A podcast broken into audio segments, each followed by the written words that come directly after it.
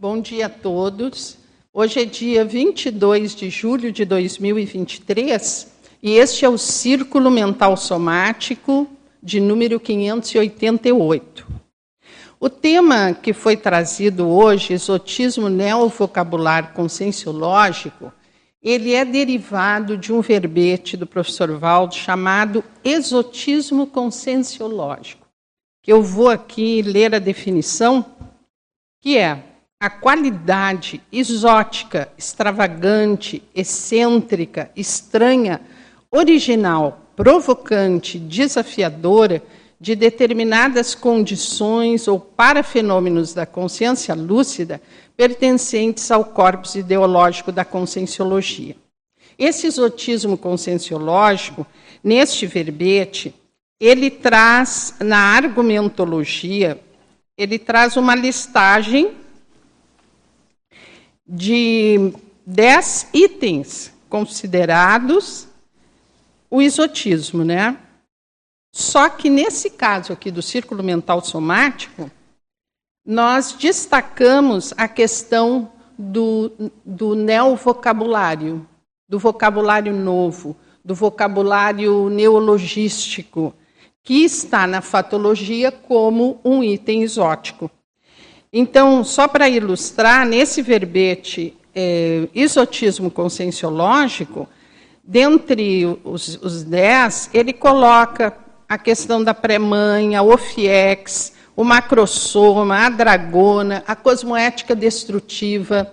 Então, são muitos itens que fazem da conscienciologia um, uma condição, uma ciência, uma neociência que nos traz elementos novos, elementos até considerados conceitos cósmicos. Então, por exemplo, cosmoética é um conceito cósmico e que só existe dentro da terminologia conscienciológica. Assim como paradireitologia, macrosomatologia, enfim. Todo esse neovocabulário faz da conscienciologia uma ciência é, que nos traz elementos é, novos, evolutivos. Então, tendo em vista esse verbete, o recorte é em relação ao vocabulário, então a definologia do tema de hoje especificamente ficou o exotismo, o exotismo neovocabular conscienciológico é a qualidade ou caráter excêntrico, original, provocante, desafiador, esclarecedor e evolutivo do repertório de neoconstructos, neovocábulos e neoacepções, componentes da terminologia da conscienciologia, visando a precisão e expansão ideativa. Então, neste paper que os telecirculistas podem acessar o link, é, é, foi é, trazido aqui elementos da enciclopédia, então, esses três verbetes do professor Valdo, é, algumas ortopensatas, como, por exemplo, essa aqui do autoexotismo, que é o que nos faz diferentes, mas diferentes no sentido evolutivo porque, segundo ele, transcender ou ultrapassar o nível da média ou da vulgaridade do grupo evolutivo impõe com sim pagar o ônus da diferença. Então, aqui vejam que existe um ônus da diferença. Isotismo, falsa disfuncionabilidade, pseudo-desequilíbrio, deslocamento proxêmico e extemporaneidade cronêmica, ou seja, a condição de inoportunidade do estado existencial quanto ao holopensene do Zeitgeist. Quer dizer, ela é exótica frente ao nosso Zeitgeist, ao nosso holopensene de hoje, né? Então, nós temos aqui algumas questões para que nós possamos debater hoje nesse círculo e vocês fiquem à vontade para dar as suas suas ideias, trazer os seus conceitos, suas opiniões. Então, existem aqui perguntas bem provocativas.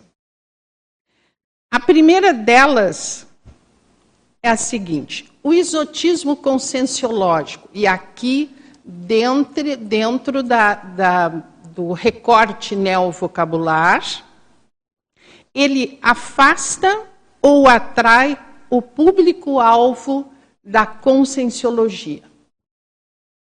Então, quem é que quer começar aí a responder essa pergunta provocativa? Bom, bom dia. Eu acho que vai ter, vão, vão ter algumas possibilidades, né? Uma é a atração da pessoa que, por exemplo, foge justamente de, de, de linhas é, esotéricas, religiosas, místicas. Então ela vê uma, um, se a pessoa tiver uma, uma acuidade intelectual um pouco maior, ela vai ver que aquilo pode ter um, um exotismo mesmo, né? mas ao mesmo tempo ela está mais limpa de, de, de, conceitos já anteriores, né? que foram criados pelas linhas mais carregadas em, em, em crenças né? e religiões. Isso é um ponto né, da pessoa que ela, vê, que ela, que ela venha assim, puramente por uma, uma, uma. chamou a atenção intelectualmente dela. Né? Por outro lado, também pode ter o, o intermissivista que já teve acesso prévio a determinado construto, a determinada palavra, e que quando vem a expressão, né, e quando e quando está aqui, daqui a pouco aquilo ali foi, foi, o gatilho, foi o chamou a atenção, deu clique nele, né? Pode ter sido a senha, não é, João Paulo? Exatamente. A senha já da, já da pessoa, né? Ok, mais alguém? queria falar. Eliane. Então, bom dia a todos. É, bom, Miriam, eu acho, para mim, é, quando eu tive contato pela primeira vez, eu não sabia nada de nada eu tive uma boa impressão. Eu não tive dificuldade. Eu sentei ao lado de um rapaz lá em Curitiba, foi meu primeiro curso, e ele falou: Eu posso te ajudar a te falar se você tiver dúvida, e você vai ter dúvida em algumas palavras. E aí ele, ele foi falando: psicossoma, corpo das emoções, mental soma, corpo mental. Eu sabia já, é muito fácil, porque soma é corpo. Então, talvez há 20 anos atrás, 22 anos atrás, eram, ah, eram menos neologismos e eles eram mais simples, eles eram os acrônimos, curtinhos. Recim, reciclagem intraconsciencial. Ressexes, reciclagem existencial. Era muito fácil, porque eram dois pedaços de palavras. Então, contudo, com o passar do tempo, os neologismos foram ficando mais elaborados um pouco mais elaborados. Não significa que sejam difíceis. Por isso que tem as definições. Então, eu acho que é uma questão da pessoa se interessar e ter um abertismo. Mas eu não acho que afaste. Pelo contrário, eu acho que torna mais interessante né, para a maioria das pessoas. É, é, aí tem, não é? Tem os dois públicos, aqueles que se afastam e aqueles que são atraídos pelo neologismo. Por exemplo, quando eu li o, o 700 Experimentos, lá nos anos 90, pela primeira vez, eu lembro até hoje da expressão autoencantoamento cosmoético. Aquilo é, está junto comigo todos esses anos. Quer dizer, algo, te, algo destaca, está em neon no texto, aquilo te chama atenção, aquilo é uma é, você fica curiosa para saber realmente o que, que é o autoencantoamento cosmoético, né? Então, aí vai depender também, talvez, né, não sei a opinião de vocês, do, da bagagem que a pessoa tenha, né? Ou do grau de curiosidade que ela tem. Eu acho que é do grau de curiosidade, porque nós, nós é, Antigamente não tinha internet, a gente tinha que procurar no dicionário. E então, sobrevivíamos sem é, internet. Cada palavra Sim. nova que a gente não sabia, a minha mãe falava, vai procurar no dicionário. Sim. Procura no dicionário. A gente foi aprendendo a procurar no dicionário e você aprende a palavra. Isso te ajuda muito, né? Só para quem, atualizando, para quem chegou agora, a, a pergunta provocativa é o exotismo conscienciológico, no caso, neovocabular, ele afasta ou atrai o público da conscienciologia, o público-alvo da conscienciologia. A Milena, depois o Eduardo, Ilane, depois aqui o Igor. Okay. É, eu estava pensando nesse público-alvo, né? Quer dizer, quem é o público-alvo da conscienciologia? Então a gente pode pensar, eu não, acho que não é só um, né? Acho que a gente pode considerar alguns. Né? Então, se a gente pensar no intermissivista, atrai. Porque, em tese, a gente já deve ter visto alguns conceitos no curso intermissivo e que, ao escutá-los aqui na dimensão intrafísica, cria essa senha, esse rapport, esse reconhecimento. Tá? E um outro público que eu pensei são as consréus. Atrai ou afasta? Eu penso que pode ocorrer esse rechaço inicial, mas o neologismo ele oportuniza uma assistência muito maior, porque é isso que vocês estão falando, né? A questão da renovação vocabular já ajuda, por exemplo, uma consréu que está há mil anos sem ressomar, ao ressomar e escutar palavras novas que fazem rapport com comunex avançada, com comunex mais avançadas, eu penso que já gera ali um processo ou uma predisposição para uma reciclagem, né, para um processo interassistencial. Então, foram essas as reflexões que eu fiz.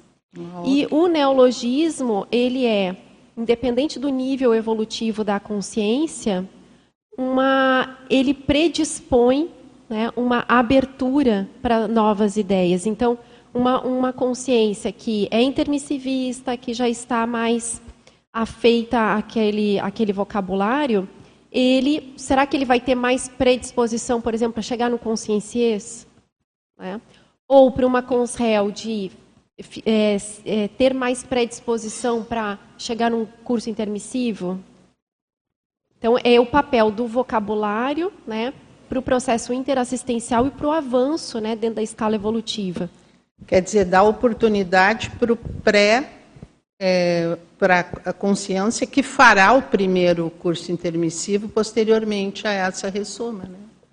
Quer dizer, não só para o intermissivista, mas também já pode atrair esse público que fará esse curso intermissivo. Eduardo. Então, Miriam, eu estava. Que bom que você leu de novo, que eu cheguei depois e consegui entender a pergunta. Obrigado.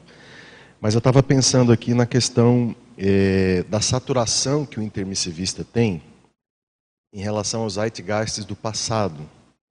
E pegando essa deixa que a Milena trouxe ali, da questão da renovação, eu acho que o intermissivista, ele se sente, pelo menos no meu caso, né, eu me senti muito atraído por um processo assim, ó, de novidade, de, sabe, de, de coisas novas, assim, a cabeça pensando o novo, pensando uma coisa nova. Então isso para mim foi extremamente atrator.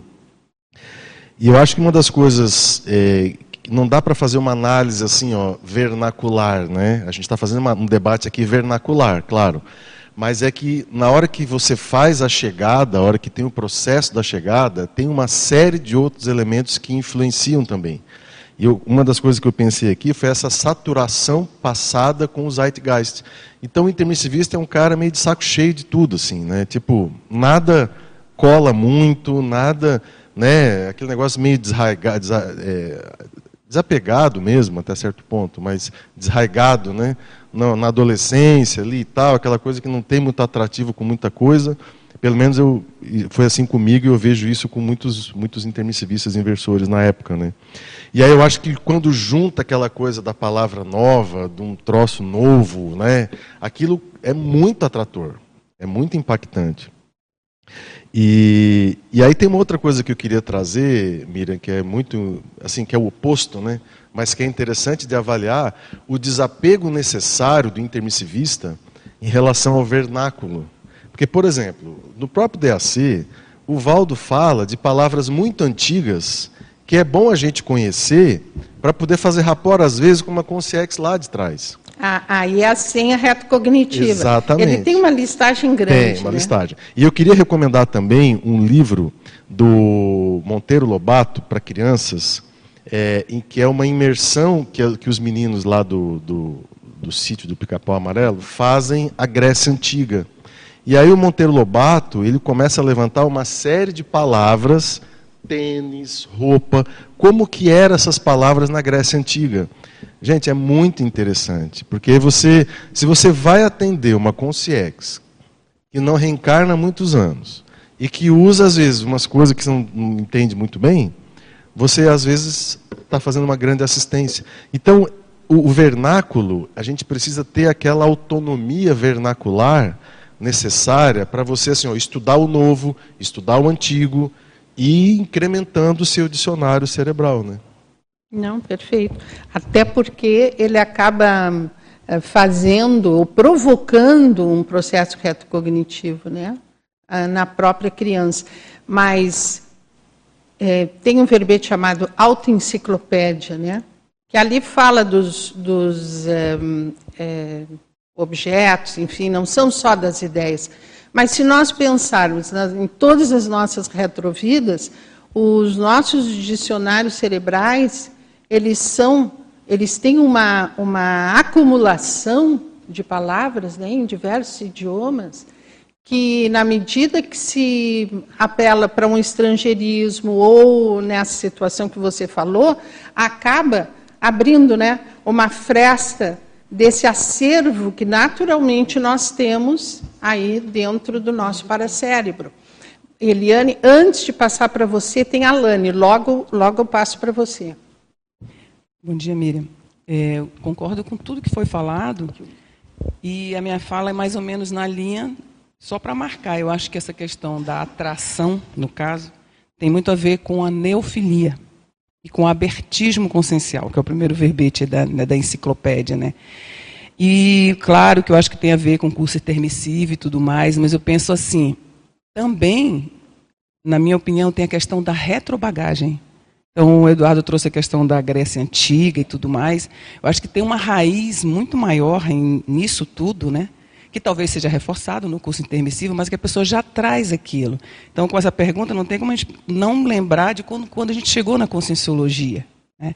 E, no meu caso, eu já tinha, por mim mesma, a questão da curiosidade de consultar tudo na enciclopédia. Então, eu tenho uma questão íncita, que é assim, eu não posso ver nenhuma palavra que eu não saiba o significado. E independe do idioma. Então, isso é interessante, né? Então, assim, qualquer palavra, eu digo, o que quer dizer essa palavra? Então, a curiosidade sadia com essa questão da, da enciclopédia, questão lexicográfica, lexicofilia, né? Então, duas coisas, neofilia e a retrobagagem, acho que conta bastante. Ok, está é. Tá ótimo. O Igor. Eu ia falar, posso falar? Por favor. É, eu fiquei lembrando de quando eu cheguei na Consciologia também, no processo de neologismo, né? Minha visão atrai também o intermissivista, tá? Eu acho que é o principal público-alvo da Consciologia. E eu fiquei lembrando que o processo de atração, eu lembro que eu comecei a ler vários livros já, que já eram publicados por Sovaldo, outros autores também lá que tinham no IPC. E tinha um processo de motivação para ler o livro. Eu tinha mais facilidade de ler aqueles livros com neologismos do que ler os livros, vamos dizer assim, convencionais, entre aspas, né?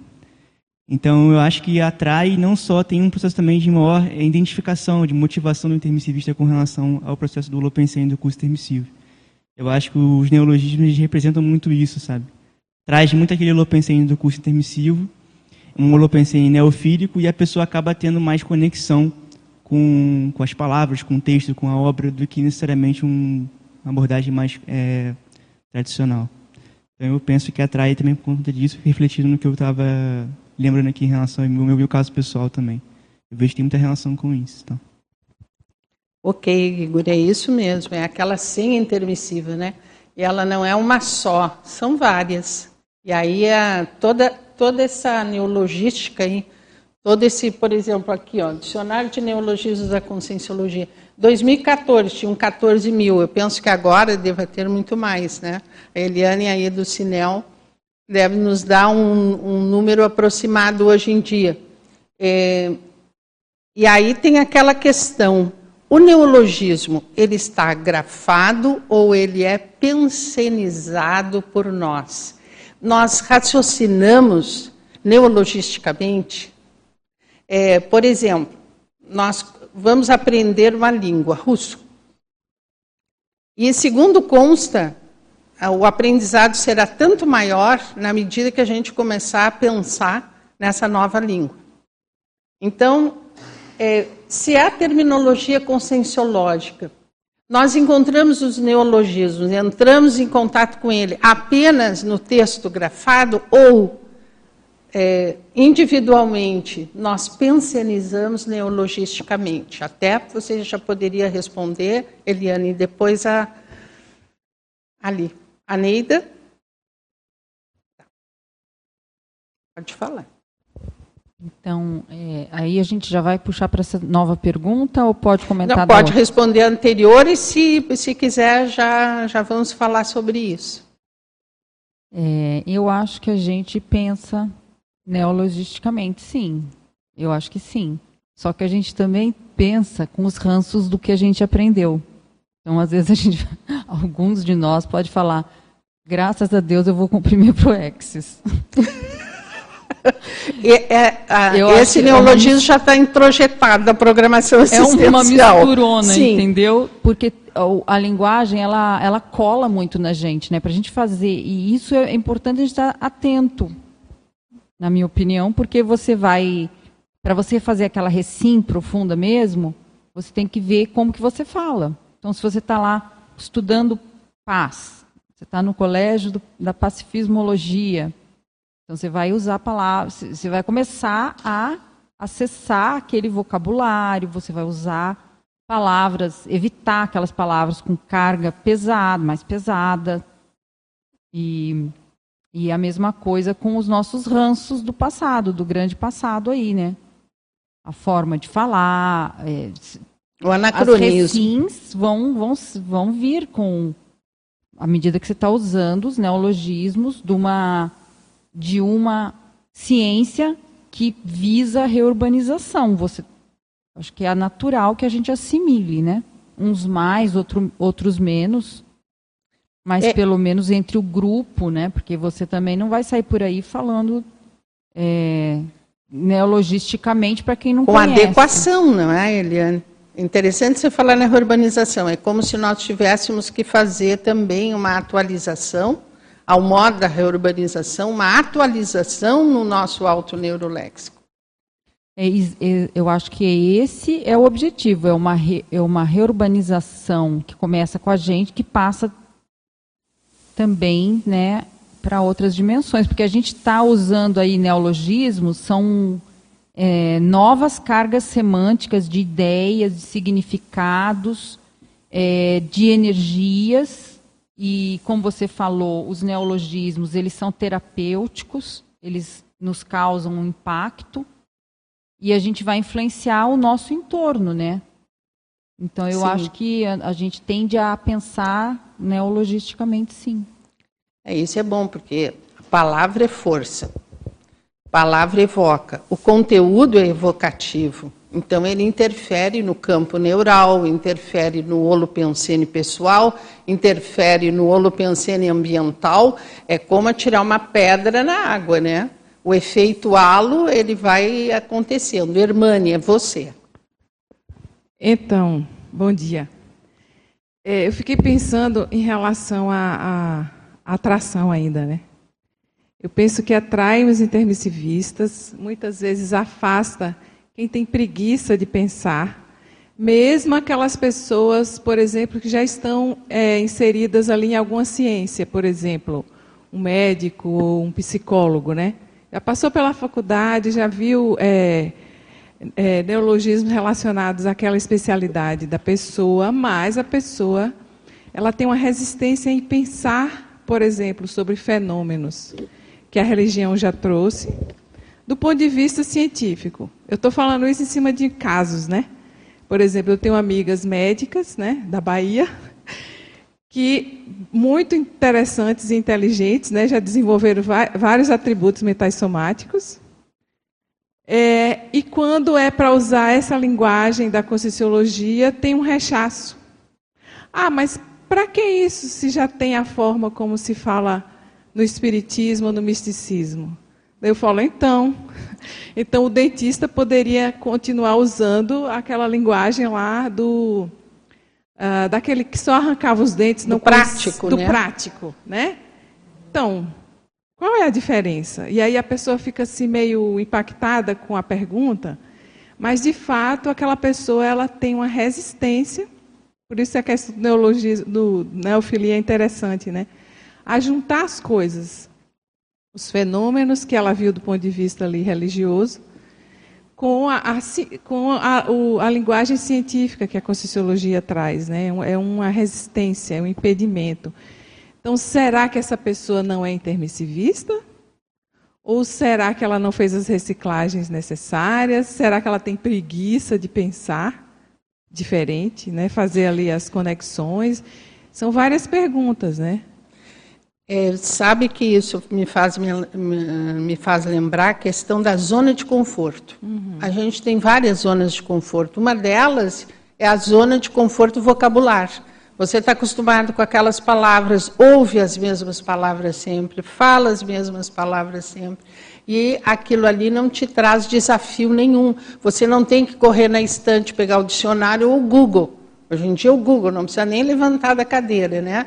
Vai lá no Google, acha a, o significado da palavra.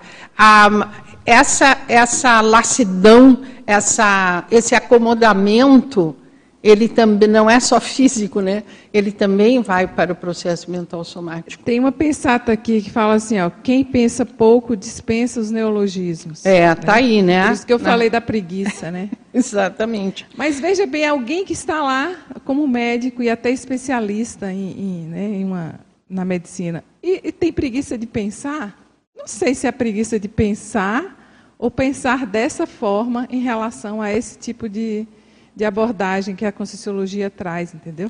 É, pelo que foi trazido aqui, que os colegas também pontuaram, tem a questão da, da bagagem, da pessoa já ter feito curso intermissivo, quer dizer, algo que ela já conhece, e quando ela ouve ou ela lê aquela, aquele neologismo, aí acende a luz, né? Acende a lâmpada. Mas nessa questão, é, isso me faz é, lembrar que esse exotismo ele pode ser considerado, porque assim, nós sempre pensamos, nós temos a tendência, o ser humano tem a tendência a querer igualar tudo. Então, ele, ele diz, ó, oh, isso é como você falou, irmã, é parecido com o espiritismo, com uma outra linha qualquer. Porque quando ele iguala tudo, ele fica na zona de conforto. Ele não é desafiado a nada, né? E o exotismo conscienciológico, ele veio exatamente para desafiar a todos a andar aí na espiral evolutiva um, um círculo a mais. Quer dizer, nós, nós seremos os mesmos, é, pensaremos da mesma maneira, as trilhas, as, as, trilhas sinápticas serão as mesmas. Onde é que estão as neossinapses? Quer dizer, onde é que estão aquelas palavras senhas que vão me trazer alguma lembrança de um curso intermissivo, de algum paraconstructo que eu já sabia, que agora eu esqueci. Quer dizer, ele nos tira da zona de conforto. E o objetivo é exatamente nos retirar da zona de conforto. Né? E aí, quem é que está com o microfone? Marcelo.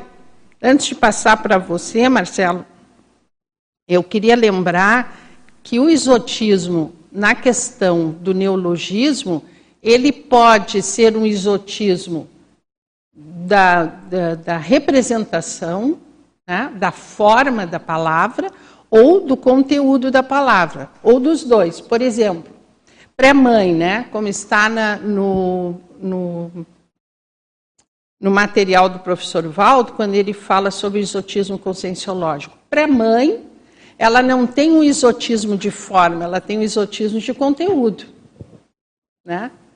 Agora, se nós pegarmos uma, uma palavra sesquipedal, um neologismo sesquipedal, além do exotismo de conteúdo, ele terá o exotismo de forma.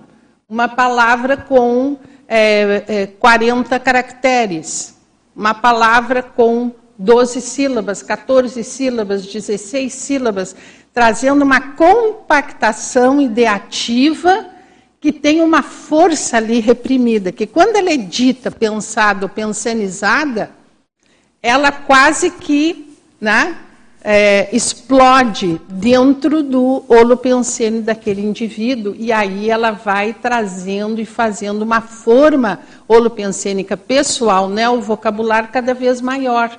Então, nós temos que observar esses dois tipos de exotismo. Ah, Marcelo, vamos ver bom você. Bom dia, muito bom, Miriam. Ah, então, eu estava refletindo aqui, escutando os colegas e refletindo sobre alguns pontos aqui desse, dentro desse processo do uso de neologismos. Né? Uh, primeiro, primeiro lugar, eu entendo que a gente está estudando uma ciência. E toda ciência possui os seus conceitos e palavras definidoras desses conceitos. Seu jargão, né? Sua terminologia. Então, sua terminologia específica. Então, eu acho muito próprio a gente usar terminologia própria da ciência. É, mas não é só uma ciência, é uma neociência. Né? Ou seja, é uma ciência muito nova, ela tem pouquíssimas décadas de existência.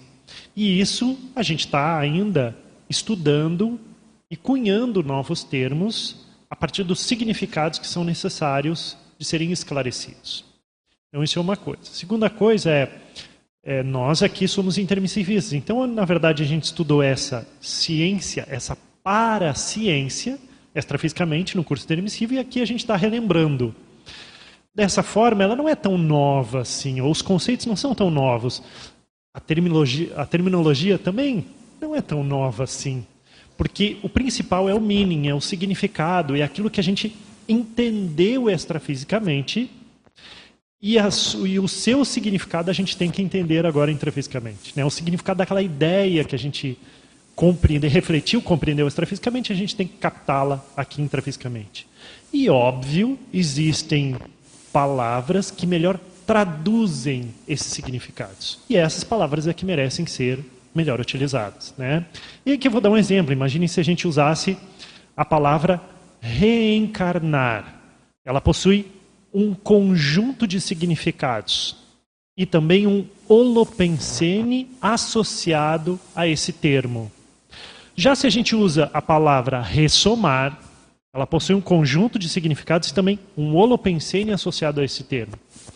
E aí vejam, a gente não está tratando tão somente de uma ciência, de uma neociência, mas também a gente tem que ter o cuidado do holopensene associado à palavra e seus possíveis múltiplos significados e o quanto que isso vai se conectar com o indivíduo, com a consciência. Então, se eu uso reencarnar, se eu uso a palavra reencarnar numa frase, quem está escutando vai ter um conjunto de significados específicos a partir justamente do significado que a palavra reencarnar possui. Se eu uso dentro da frase a palavra ressomar, a pessoa que está escutando já vai ter outro significado, já vai ter outro entendimento. Eu acho que essa é uma grande diferenciação que a gente tem que fazer dentro da Conscienciologia. Por quê? Porque qual é o impacto que a gente quer dar na nossa comunicação, seja ela oral, seja ela escrita. Qual é o tipo de assistência que a gente quer fazer? Né? Qual é a TARES que a gente quer fazer? A gente quer fazer TACOM ou a gente quer fazer TARES? Então, a TARES ela leva, inevitavelmente, ao uso de determinadas expressões que são mais assertivas do ponto de vista de como que se conecta com aquela consciência que está recebendo a informação. E por fim, né, eu poderia citar muitos outros exemplos né, do processo de evolução da ciência, da ciência conscienciologia. Então, por exemplo, eu tenho aqui o, o, o, em casa né, o, o xerox do, da sessão de Invex do então 500 experimentos. Quando o Val estava escrevendo 700 experimentos, ainda não tinha chegado a 700 ainda. E, por exemplo, ele definiu lá, no lugar de inversão existencial, como hoje é conhecido, INVEX, a primeira expressão era inversão encarnatória. Então eu tenho lá o xerox disso, tá certo? Então, veja, a própria ciência conscienciologia, ela evolui. Então hoje a gente usa determinados termos que já evoluíram do início da conscienciologia. Um outro exemplo, por exemplo, é antigamente a gente usava muito a palavra holochakra. Hoje a gente usa muito mais energossoma.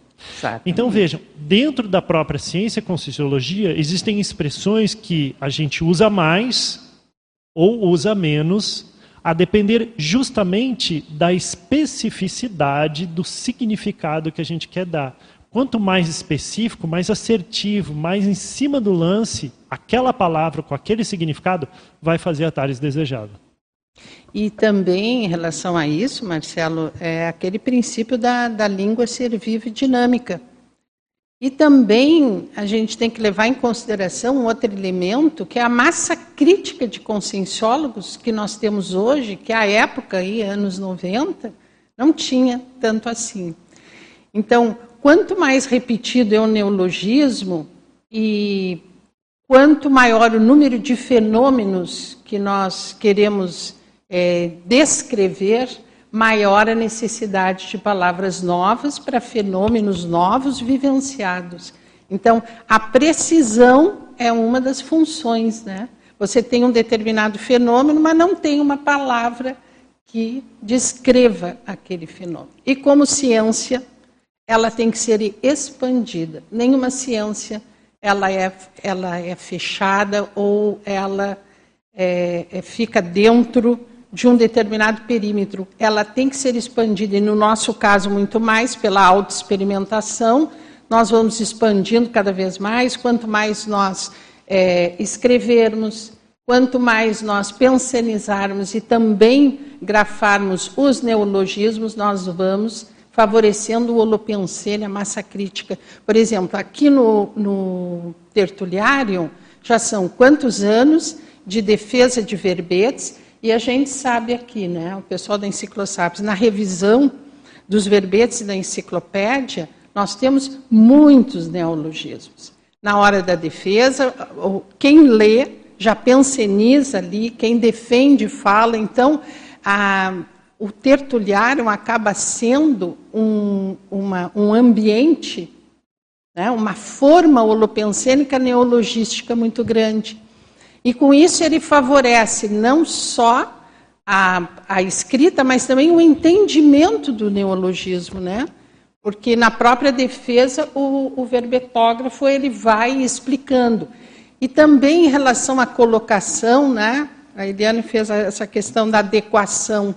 É, a gente não ensina cálculo diferencial para um aluno do primeiro grau em matemática.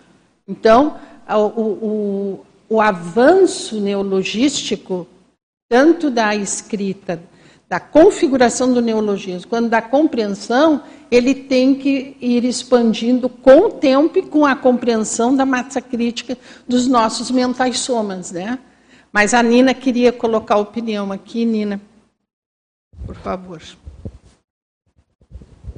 Bom dia, Miriam. Bom dia a todos. É, Pasculin ah, recentemente teve uma pequena amostra da Holomemória, ali no discernimento, por ocasião do, do encontro de voluntários do IPC. E o professor Valdo, daí a gente expôs vários documentos antigos, vamos falar antigos, né? Históricos, Miliana. E num deles, o professor Valdo fez uma lista de vocábulos que não se usavam mais para serem usados agora os, neo, os, os, novos vocábulos, né, os neologismos, que tem a ver com um dos exemplos foi esse que você citou. E quando você diz que a ciência a conscienciologia ela se renova por si mesma e em função do extenso vocabulário também. Ontem, ontem eu estava lendo um jornal do CAEC e o professor Valdo falava da enciclopédia da conscienciologia estava sendo entrevistado em função disso, e ele falou que ele ia publicar um verbete que se chamava ah, Mega Tarefa Tarística. E ele fazia uma diferença entre a Mega Tarefa Tarística e a Mega Taris. E que ele achava, na época que ele. Isso é dedução minha, né? Quando foi publicado o jornalzinho, ele, ele registrou lá que ele ia optar em publicar o verbete mega tarefa tarística. Eu fui procurar na enciclopédia e ele, na publicação do verbete, ele escolheu a mega taris. E na época ele achou que a mega tarefa tarística é aquela que tinha mais força, que tem a ver, Miriam, com isso que você colocou aqui na página 2, que é, ao escolher a melhor palavra para empregar em qualquer contexto, opte pela que tem maior peso de argumentação e memorização. E aí eu, eu concordo com o Eduardo do quanto a gente precisa ter um vocabulário extenso para poder atender o público, independente da dimensão que a gente está. E eu acho isso assim muito sério e também o quanto a gente vai conseguir armazenar na memória, principalmente intrafisicamente. Porque essa nossa, esse cérebro, ele é muito, embora ele seja avançado, mas a gente não alcança o avanço desse cérebro. E a nossa memória falha. Ela falha muito. E eu concordo também com a Milena a questão de, desses vocábulos, os neovocábulos. Gente, o intermissivista identifica de pronto. Eu também não tive dificuldade com, com os vocábulos quando eu iniciei, igual a, a Eliane também. Isso é um bom indicativo. Isso né, é um bom indicativo. Mas quando você falou em sesquipedais, eh, Miriam, veio assim direto na minha memória. Quando eu era criança, eu lia muito história em quadrinho. E eu lembro que as histórias em quadrinho, hoje não, não, não, não leio mais. Mas eu lembro que na época, a história em quadrinho, ela vinha com todas as concordâncias, sabe? De verbais, nominais. Isso, isso, o próprio História em Quadrinho falava isso. E tinha um, um personagem que ele se chamava Esquálidos. E ele falou uma palavra que ele disse que era. E aquilo ficou na minha memória, desde que eu li, anticonstitucionalissimamente. Que é uma palavra que tem 13 sílabas e 29 letras. E aquela sesquipedal ficou eh, assim, ó, até hoje eu tenho na minha memória o personagem e, e a, a página do quadrinho quando ele falou, porque aquilo me chamou a atenção. As palavras eram todas curtas e aquela era imensa. E aí, Nina, você traz uma, uma função do neologismo e até do neologismo sesquipedal, que é a vincagem na memória daquela palavra e daquela, daquele conteúdo, daquele significado. Então, o professor Valdo tem uma técnica, eu até tomei nota aqui, é, que está no DAC, que é a técnica das novidades curiosas. Vocês conhecem? a técnica das novidades curiosas. Então, essa técnica que estava lá no DAC, ele diz o seguinte, que em cada, em cada página ele tenta colocar uma palavra, um conceito ou uma técnica nova, original, que chame atenção e que quebre o ritmo de leitura do leitor. Porque o, o leitor está lendo o início da frase, já sabe o final, e aí vai, né? Mas não, ali não, ali ele tem que parar e ele tem que sofrer o impacto daquela palavra. Pensar sobre aquela palavra. Pensar né, sobre a palavra, buscar no dicionário. Nós temos aqui o dicionário de neologismos da conscienciologia. Quer dizer, já tem muito mais neologismos né, que os 14 mil daqui. Quer dizer, nós temos também oferecendo esse autoneuroléxico bem encorpado a gente promove, a, favorece a para-interlocução dos amparadores. É, mas, Imagina poder fazer a ligação de um paracérebro com um, um outro paracérebro nosso com um vocabulário é, anêmico. Então, da onde ele vai tirar aí as similitudes para ele poder passar uma ideia? Então, é muito pouco. Então, o, o nosso autoneuroléxico ele tem que ser poli, é auto polineuroléxico. Analógico, sinonímico, antonímico, poliglótico, e eu ainda acrescento o sesc pedálico. Por quê? Porque, é, pelo princípio da escrita conscienciológica, é, nós temos que não ser rebarbativos, prolixos, é, tautológicos, quer dizer, fala a mesma coisa, daqui dois minutos fala a mesma coisa. Né? Então você repete, repete e aquilo vai ficando cansativo. Não é a técnica da circularidade, isso é outra coisa. Então, quanto mais nós aumentarmos esse, esse nosso dicionário cerebral pessoal, nós vamos facilitar o processo da TARES e, e também da para-interlocução. E aí não precisa né? uma conversa muito longa, o amparador não precisa que a gente sente, escute durante muito tempo a ideia que ele está trazendo. Com uma única frase, ou com uma única palavra, ou com uma única sesc pedal, nós entendemos um discurso. Porque tem aquele ditado, né? Para bom entendedor, pingo é discurso, ou ponto é discurso. E eu acho que é um pouco disso aí no processo neologístico. Agora, Miriam, os neologismos eu também entendo que não são só para intermissivistas, são para aquelas pessoas neofílicas, Sim. sabe, que, que elas vão começar a, a estudar, a ver e ser né, um, um, um candidato aí para o Elas vão ser atraídas vão ser pela atraídas. curiosidade sadia, né, para que elas possam aí depois entrar dentro desse holopensene. Rosa, antes de passar para você, tem o João Paulo e o Júlio. Pode ser? Ok. Tá. É, em cima lá da sua pergunta, né, lá atrás, é, uma coisa que eu reparo há muito tempo é que o, a pessoa que começa a estudar Conscienciologia, então começou num curso básico, me parece que, é, apesar dos nomes saírem muito, às vezes, né, da, da pronúncia, mesmo de, de, de, de palavras com o mesmo significado de outras linhas, as pessoas pegam rápido. Para mim, é pela lógica da palavra. Né? Se a gente começar a aprender hoje mandarim, a gente vai ter que formar toda uma rede sináptica para entender né, a lógica de uma outra língua. Mas, nos neologismos especificamente da Conscienciologia, a lógica, pelo fato de, deles envolverem muita lógica, são mais fáceis de pegar. Então você vê uma pessoa que começa a estudar Conscienciologia e rapidamente ela já incorpora aquilo à linguagem dela. Não precisa ela ser, ela está há anos na Conscienciologia, com pouco tempo precisa, é, é, isso acontece. Aí, aproveitando uma coisa que vocês falaram agora há pouco, tem um negócio que eu acho paradoxal, que nos textos, né, que a gente, a gente tem hoje em dia uma, uma, um texto conscienciológico com base no que o professor Valdo foi criando. Né? E tem uma coisa que é que dentro da didática convencional não é, é como se fosse antididático. Por exemplo, a gente tem textos que já são complexos por si só e com quebras, com parênteses, com, com, com, com os sublinhamentos, sublinhamentos, né, grifos e tudo. E esses, e esses, e esses e, e esses cortes, ele, em termos de didática, o que acontece? O, a pessoa, quando faz um, um livro didático, ele quer uma, um livro que prenda né, o leitor, prenda, aquele texto prenda, e não, e não tenham, não tenham, tenham poucas quebras. Né? E no texto conscienciológico, não. Ele já é complexo por si só e tem quebras, naturalmente. Por, por que, que eu acho que isso funciona? Porque o leitor desse tipo de texto, ele por si só é curioso. Ele por si só, essa quebra quebra aquele, aquele.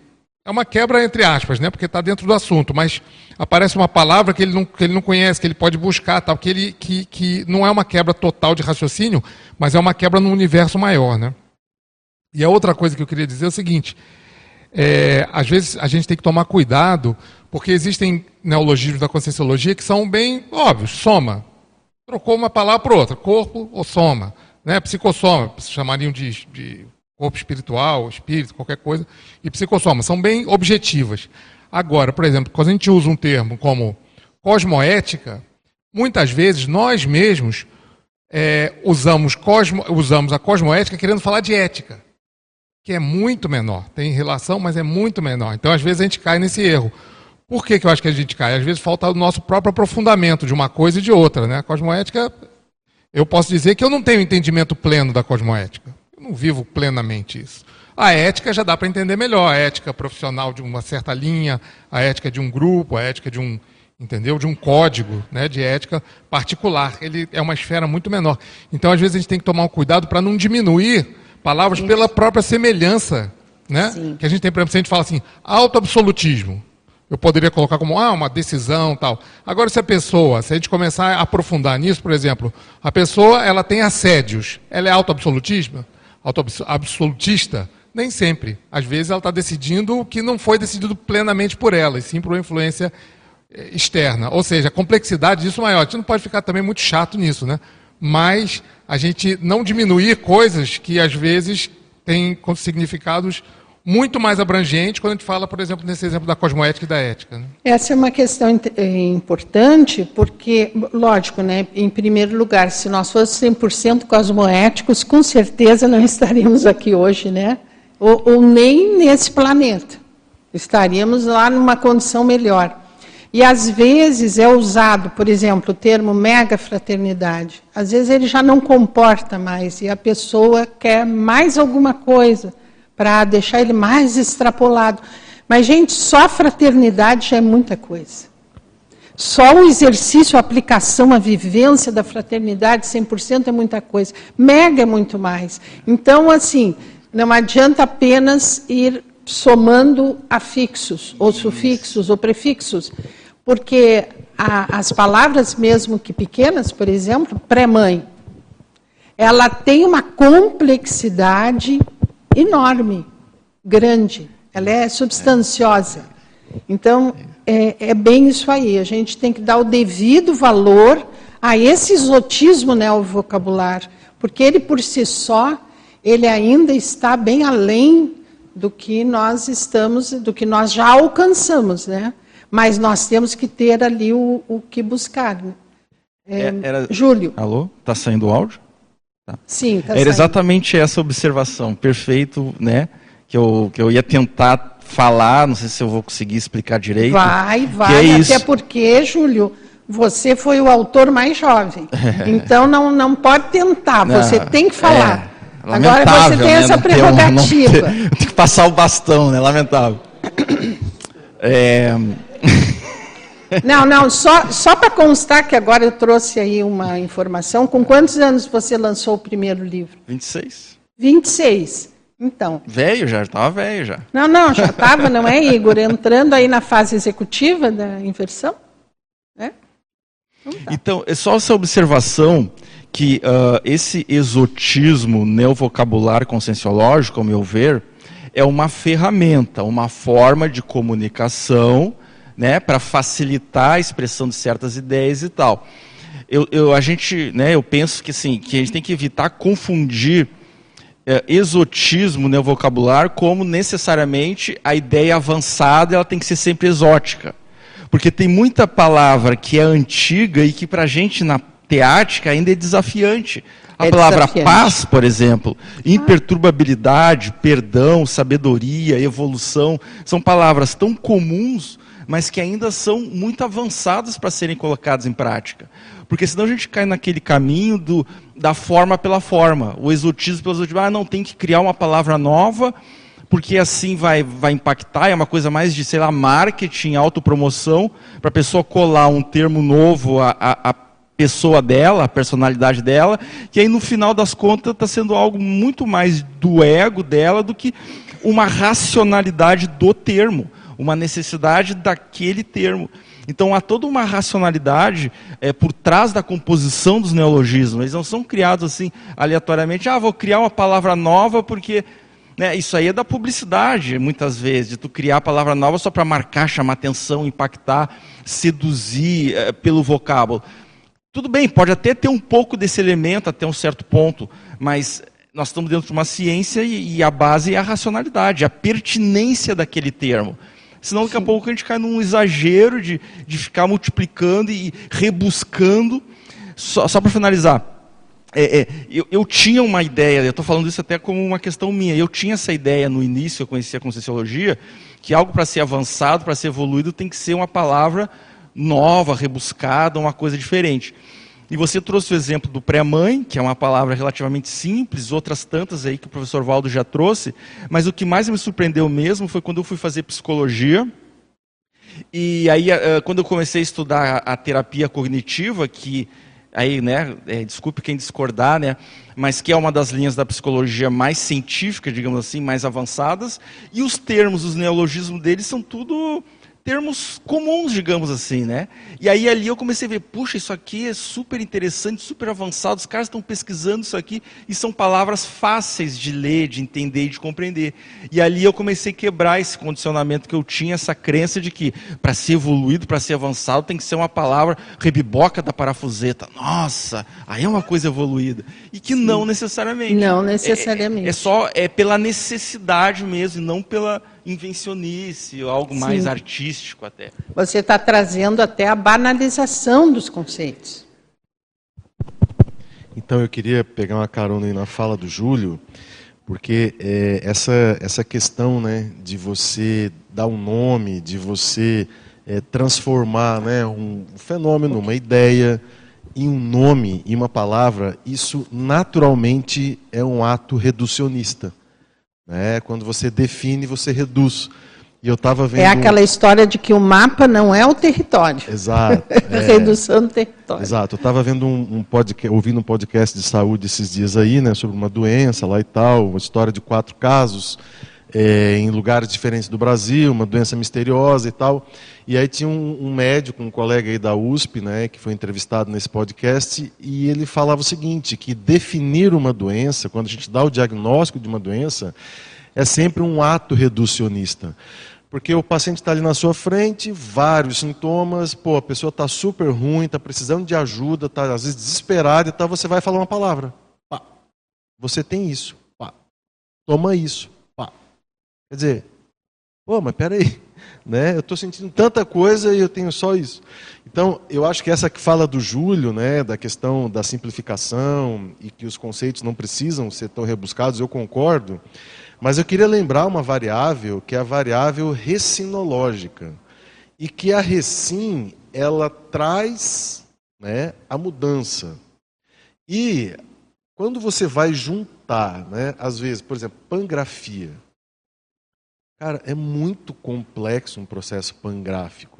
Você explicar que tem vários amparadores, uma equipe extrafísica, que está descoincidente, que o teu parapsiquismo aguçou, que o teu processo de erudição ampliou, que tu fez contato com a memória do passado, e aí você vai escrever uma coisa usando o corpo ali, a mão, mas não é só você que está ali. Quer dizer, é, é muito complexo para você trazer uma palavra simples, entende? Por exemplo, do que esquemas disfuncionais da psicologia, né, cognitivo comportamental, que eu também estudei bastante assim para as questões de higiene consciencial. Também gosto, acho que é uma, uma área da psicologia das mais avançadas, enfim. Inclusive, a cardiologia incorporou a terapia cognitivo comportamental né, na recomendação do tratamento dos pacientes. Mas eu acho que é bom a gente colocar assim pesos e contrapesos. Sim, porque na hora que a gente fala de multidimensionalidade, paradigma consciencial, reciclagem, paragenética, escrita, GESCOM, mega GESCOM, auto-revezamento, aí, aí a coisa, sabe, dá, dá um bug na cabeça de você, às vezes, querer trazer uma, uma simplificação. E aí é um grande problema que é o risco de você reduzir demais algo que, que é, às vezes não tem palavras. Hoje eu estava lendo o DAC, Miriam, e o Valdo falando né, que a, a é indizível, é indescritível. Não tem palavra para descrever mega euforização. E ele botou uma palavra lá, mega euforização. Mas vai passar por uma mega euforização. Tu não vai, tu vai achar que essa palavra é muito reducionista, muito pequena, perto de tudo que tu sentiu. Às vezes um desassédio que levou 30 anos, 500 anos. A pessoa desassediou totalmente naquela hora ali, entrou num padrão de homeostase que ela não, não conhecia. E aí tu vai, pá, uma palavrinha. Entende? Então, assim, precisa ter essa, esse cuidado vernacular dentro do paradigma consciencial. Eu queria só reforçar: não é simples, não é fácil e é sim reducionista quando você dá um nome para alguma coisa.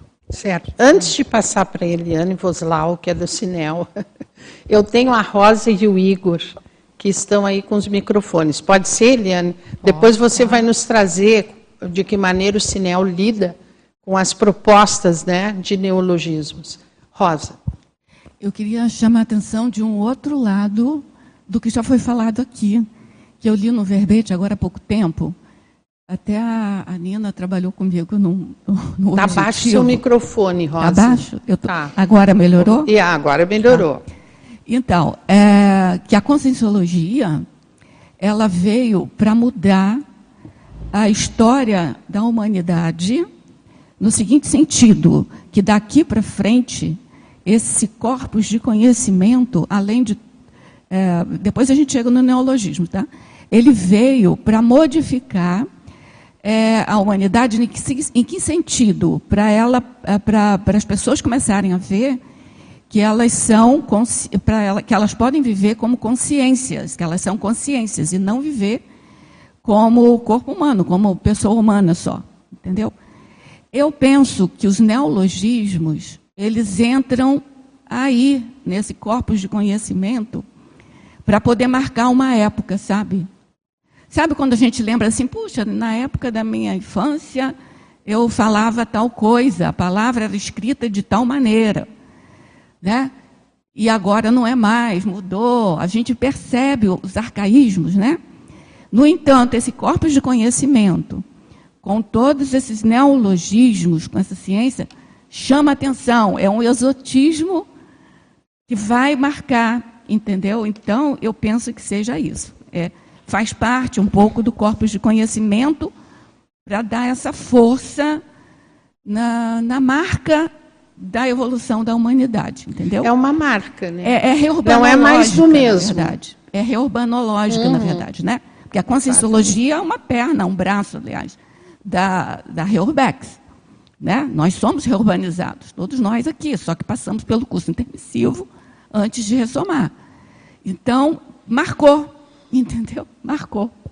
Era, era, esse, era esse aspecto que eu queria falar, além do que foi falado pelo João Paulo, que eu acho bem interessante, que o professor Valdo não tinha só neologismo no estilo da escrita dele. Ele tinha marcas. Então, quando ele colocava uma palavra, por exemplo, quando ele formava uma expressão notável, eh, tinha ali uma operação mental para a pessoa raciocinar e ele italicizava. Então, a pessoa vinha fazendo uma leitura corrida, quando via um trem ali, né, falando em mineiro, quando ele via um trem ali que estava italicizado, havia uma Parava. micro parada cerebral ali, era uma coisa diferente. Então, para quem tinha mais é, neofilia, né, parava para ver como é que funcionava aquilo e tal. E eu falei com o Júlio que eu ia falar dele, porque além dele ser o primeiro, né, um, um escritor super jovem, eu, eu falei com ele, ele falou que vai ver depois. Ele tinha uma qualidade que ele, que eu participava com ele ali no Holociclo, que assim, tudo que ele aprendia, as técnicas de escrita que ele aprendia com o professor Valdo, ele fazia é, oficina e passava para a gente. Dá um exemplo. É, sinonímia progressiva, por exemplo, que é uma coisa que a gente até aboliu ali da, da enciclopédia um tempo, porque é bem complexa, né? Mas a gente chegou a fazer oficinas com isso, entendeu? Então, essa qualidade que eu acho que marca a pessoa Um que é texto, intermissivista, né? que, que não só é, entender o neologismo, usar o neologismo, mas escrever com as características que marcam uma época. Então eu fico assim, lamento muito quando eu vejo um texto, sabe, escrito da conscienciologia por, por conscienciólogo que não aplica essas técnicas, sabe, dos sublinhamentos, do- do- Apostilhamento. da, da, da, de fazer esses, essas composições, né? Porque me, me, me, para mim marca uma época, sabe? Aí então, assim, você- ó, só, só, só encerrando Sim. aqui, no Homo sapiens pacíficos, ele tem uma listagem de 100 é, instrumentos, sabe? De 100 características de texto. No Homo sapiens reurbanizatus, o professor Waldo tem um capítulo falando sobre 100 técnicas de escritas né, neológicas e, ah, e fala sobre os, as variáveis, mini variáveis, o porquê das, das especialidades, entendeu? E eu acho que isso é riquíssimo. Então, assim, para mim, tudo isso, assim, é, lato senso, está no bojo da, da- do neologismo, entendeu? Do exotismo do exotismo no vocabulário. E aí você está trazendo, Rosa, a autorresponsabilidade do autor ou do autorando, né? no sentido de grafar para vincar esse tipo de escrita, esse tipo de estilística, que vai ser senha para muita gente. Mas antes ainda de passar para Eliane, tem o Igor Martins. E pensar um pouco nessa linha também, estava pensando um pouco nisso. É, eu pensei na questão do crescendo de lucidez do intermissivista em relação ao processo do uso dos neologismos, né?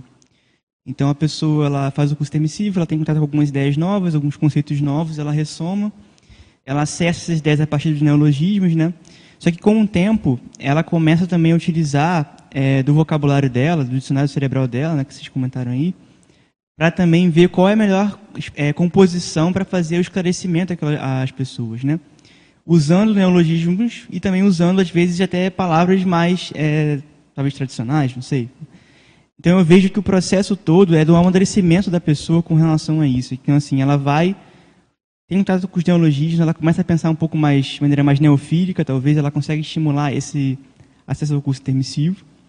E depois de um tempo, ela começa a ficar autoconsciente com relação ao emprego do vocabulário que ela está utilizando.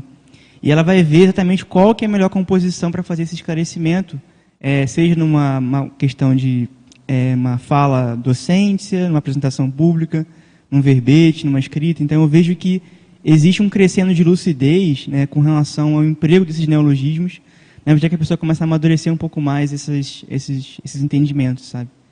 E eu acho que isso tem muita relação também com o processo de recim, né? A pessoa consegue ter mais abertismo, ela começa a fazer mais reciclagem, ela começa a ficar em função mais do processo de esclarecimento das pessoas e menos é, presa a algumas ideias, a alguns apriorismos, né? Começa a mudar um pouco esse modo de pensar. Isso acaba gerando um pouco mais de abertismo a pessoa conseguir usar esses, esses vocabulários é, mais, é, vamos dizer assim, polineuroléxico dela, né? Vamos colocar assim. Isso. Então, acho que esse processo é bem, bem importante porque mostra esse amadurecimento do intermissivista ao longo do tempo. Com essa sua fala, eu estou lembrando que tem aqui uma pergunta sobre qual o efeito do uso dos, do neovocabulário é, nas, nas sinapses. Qual é o efeito? Tem efeito terapêutico? Tem algum efeito ou não tem efeito nenhum? Não em relação ao outro, em relação a si mesmo. Mas essa é uma questão que a gente pode tratar, mas antes eu vou passar para a Eliane Foslau, que vai nos falar um pouco uh, daquilo que trouxe o, o, Eduardo. De que maneira, quais são os critérios para se construir um neologismo? Não é assim, hoje eu acordei com uma palavra nova, pronto, ela já está. Uh, vai ser publicada. É, não. Pode, pode ser assim, pode ter um processo desse, de você Sim, acordar com uma ideia. Isso. Mas aí você vai ter que definir aquela ideia e ver para que, que ela serve dentro do contexto. Então, o, o que, que a gente via no Sinel? Muitas pessoas vinham com palavras criadas e com essa tentativa que o Júlio falou de criar uma palavra super legal e rebuscada, estrambólica, excêntrica, exótica, né? esdrúxula. E a pessoa trabalhava muito ali e trazia aquela palavra e trazia uma definição. E muitas vezes aquela palavra não ela até era uma palavra interessante, mas aquela definição não era, não correspondia muito e a gente ajudava a melhorar. Em algumas coisas assim que tinha Teve uma época que a gente procurou, todo mundo aqui talvez já teve essa necessidade de, ah, vou tentar fazer um neologismo a partir de uma ideia que eu tenho. E, e é um exercício interessante, importante, né? Mas assim, quando a gente vai. Mas, mas o Eliane, a pessoa pode acordar com a ideia, mas ela tem que a ideia que ela teve tem que passar pelo conselho, é isso, né? É, é, isso. é isso que eu quero trazer. Tem que é. passar pelo Sinel. Sim, ela Sinel. não pode, por exemplo, escrever o verbete com aquela palavra que ela teve a ideia ainda, sem ter levado ao Sinel com uma definição. Não pode, Miriam, até pode. Deixa vamos esclarecer o papel do Sinel, porque, por exemplo, a enciclopédia, hoje, ela faz o papel que lá no passado, antes da enciclopédia, era do Sinel. Senão ele uhum. ajuda a pessoa que está com uma, uma, dificuldade. Ele tem lá um. Ele quer propor um, um, neologismo, uma nova palavra, e ele quer ver se aquilo lá é bom.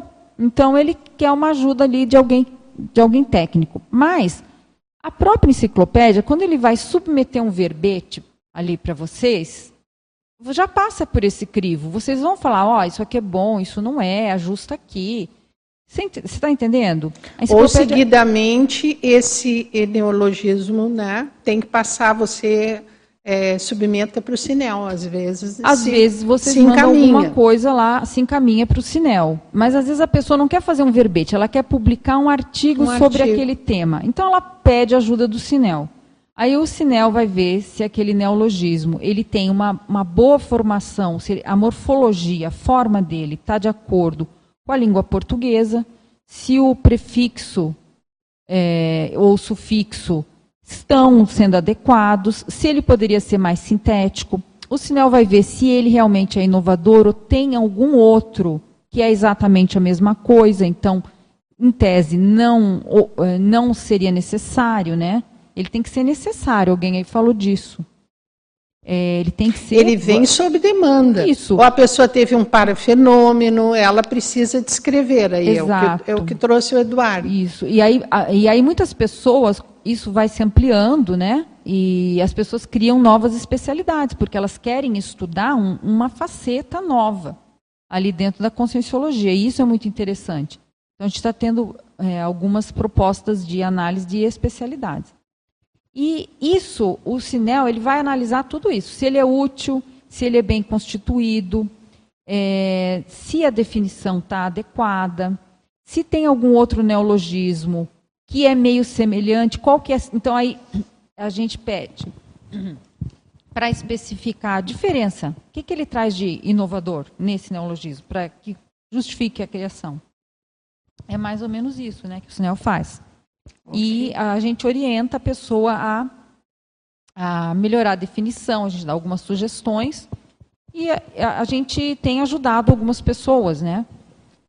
é, nesse sentido. Mas o, o que eu queria trazer aqui, estou achando muito interessante as colocações todas, é, é essa questão da que a, a conscienciologia não é só o vocabulário que é que é exótico, que é exótico, não. Tem, no início eu li aí as, a- algumas dos dez itens que o professor Valdo colocou no verbete exotismo conscienciológico, por exemplo, pré-mãe, cosmoética destrutiva, macrosoma. Todas essas ideias, não só o vocábulo, mas o conceito, a ideia por trás, elas são exóticas. Frente Elas ao são- já posto. É sempre relativo, né? Elas são as verpons conscienciológicas, elas são Exatamente. inovadoras e tudo mais.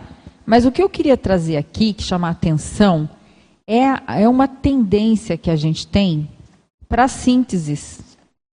Então, hoje, alguém falou da, da megatares ou da, do, da megatarefa tarística. Aí optou-se por megatares. Então, essa é uma tendência é, de nós sermos, da conscienciologia, buscar fazer palavras mais sintéticas, e isso a gente expressa nos neologismos que tem alto, anti, mega, maxi, Para, neo. para, neo, isso é bem interessante. E o que eu queria chamar a atenção também é que nós estamos produzindo um tesaurus terminológico, né, que já está em fase, já já está na editares, em fase final, né? Em breve nós vamos ter o tesaurus termiport publicado. E aí, é, ainda há nós estamos ainda fazendo uma revisão no francês, por exemplo, e o francês, a gente conseguiu um native speaker, que é o senhor Jean-Pierre Bastiot, desculpa, Jean-Pierre Combet, confundi nosso amigo Jean-Pierre É, com aquele autor. É, é que ele né? também Só chama. Jean-Pierre, é Jean-Pierre Sim. Sim. E ele está fazendo uma revisão. Então, ele é novo na conscienciologia. Ele, ele não fez curso de entrada, ele é um estudioso né, da conscienciologia. E ele, ao traduzir os neologismos conscienciológicos para francês, ele, eles, ou melhor, para ele, ele está revisando, né? Então ele tem, as, ele tem umas dificuldades de entender as sínteses dos- das nossas palavras. Então, no francês, por exemplo, em vez de colocar alto, ele, ele prefere colocar personnel, personnel, que é que é equivale ao alto, né? Ao e pessoal. aí os neologismos foram ficando grandes e a gente está colocando para ele a proposta da conscienciologia, que é cada vez mais síntese. Que é a mega síntese. As mega sínteses. E aí a gente vai, é, a partir das palavras que, sintéticas, a gente vai construir os mega pensenes trivocabulares. E eu acho que isso, assim, agora, partindo da importância da síntese, né, é para nós é um desafio, é um desafio tradutório, é, mas é muito, muito importante. E aí eu ousaria dizer que essas sínteses, esses, por exemplo, um mega pensene, ele tem tanta assim capacidade de reciclagem, de inovação, que ele seria, quem sabe, ali um vislumbre, aquele talvez um vislumbre para a gente aprender, para a gente poder entender o consciências, que são essas ideias em bloco, né? Então que, não, eu- que não são simbólicas, né? Que não tem símbolos. Miriam, deixa eu fazer uma, um adendo aqui, eh, que a Eli falou ali de França, hum. só para não deixar passar, né, aquela hora que eu falei Sim. lá do, da arcanologia lá da Grécia Antiga e tal, do Monteiro Lobato, mas é, quando a gente organizou o curso Cristo Espera por Ti, um dos materiais que a gente construiu foi um glossário das palavras do Cristo Espera por Ti. Então, só para não deixar passar, Sim. e quem quiser estudar né, um pouco de arcanologia e é, dos termos, leia o Cristo Espera por Ti. E eu lembro que eu peguei o glossário e fui conversar com o professor Valdo sobre os termos do glossário. E eu falei, Valdo, mas e essa palavra aqui? Ele, Eduardo, isso aí é aquilo. E essa? É aquilo outro. Isso aqui, aquilo ali é aquilo lá do, do telhado lá que tem lá quando o passarinho pousa. E ele sabia tudo. Eu falei, cara, e eu fui ficando assim, já estava pequeno, né? Porque não uhum. sabia nada daquilo ali. Aí fui conversar com ele e parecia que eu estava falando de banana laranja, caixa de banana, cadeira, microfone. Né? E os termos todos, aquela quantidade de coisa que o Balzac traz para descrever uma manhã naquela casa que tinha aquele telhado e todos aqueles termos. Veja, e a gente não conhece. Então, eu acho que vale a pena né, é, ter esse, esse interesse, é muito interessante de você buscar entender um pouco mais essas palavras. E aproveitando que o Balzac trouxe isso para nós, dentro de uma história do nosso grupo, né? eu acho que vale a pena deixar registrado. Sim, ao mesmo tempo que expande o autoneuroléxico. Mas agora eu vou passar para o Marcelo para ver se tem alguma questão, Marcelo. Sim, o pessoal do chat Depois aqui... Adélio e depois o Jânero, ok? O pessoal do chat está fazendo perguntas. O nosso voluntário aqui, telecirculista, Eduardo Doria, mandou duas perguntas aqui. Vou fazer a primeira. Pedir ajuda aí para todo mundo que está sem microfone, com microfone, para poder ajudar a responder esse trem aqui.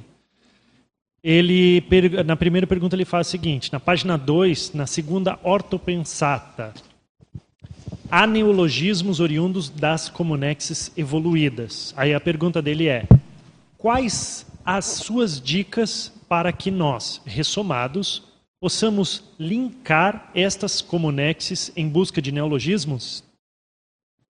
Boa pergunta. A Irmânia, a, o Adélio está com o microfone na mão, o Jânio, depois a Irmânia. Eles já, já vão respondendo. Já né? podem ir respondendo. Adélio, você. É, meio, meio em cima do lance, assim, não. em cima do lance. Não, com certeza a imersão em cima do processo, como por exemplo a Eliane estava comentando, quanto mais imersão você tiver em cima do neologismo conectado aos amparadores, mais acesso você vai ter, inclusive a Comunex, a qualquer uh, ambiente, né, qualquer holopensene voltado ao neologismo. Essa é a minha visão. Posso fazer a minha pergunta ou, ou espero? Pode, pode. não, não, você está com o microfone, está então. com mando de campo aí. a Helena tinha comentado muitas questões uh, por como você chega, como é que você faz, né?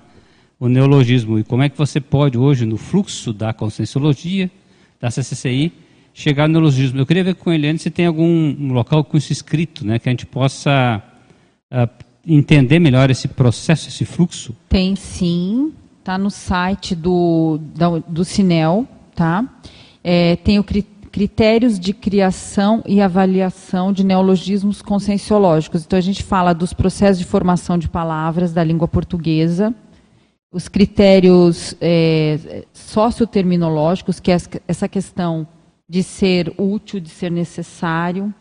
Tem o critério da síntese, da ah. clareza, da do texto definitório também. Porque uhum. não basta só você criar um neologismo se você não criar uma boa definição. Ah, legal. Então, e publicá-lo, né? Você tem então, que publicar. A...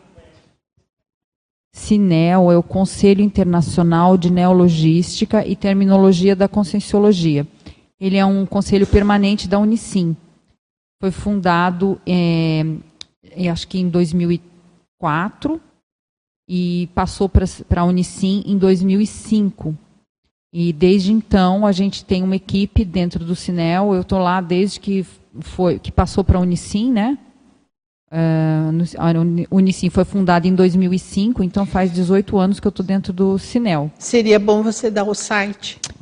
É, é dentro do eu, site da Unicim, né? Sim. É só entrar no site da Unicim e procurar por Cinel.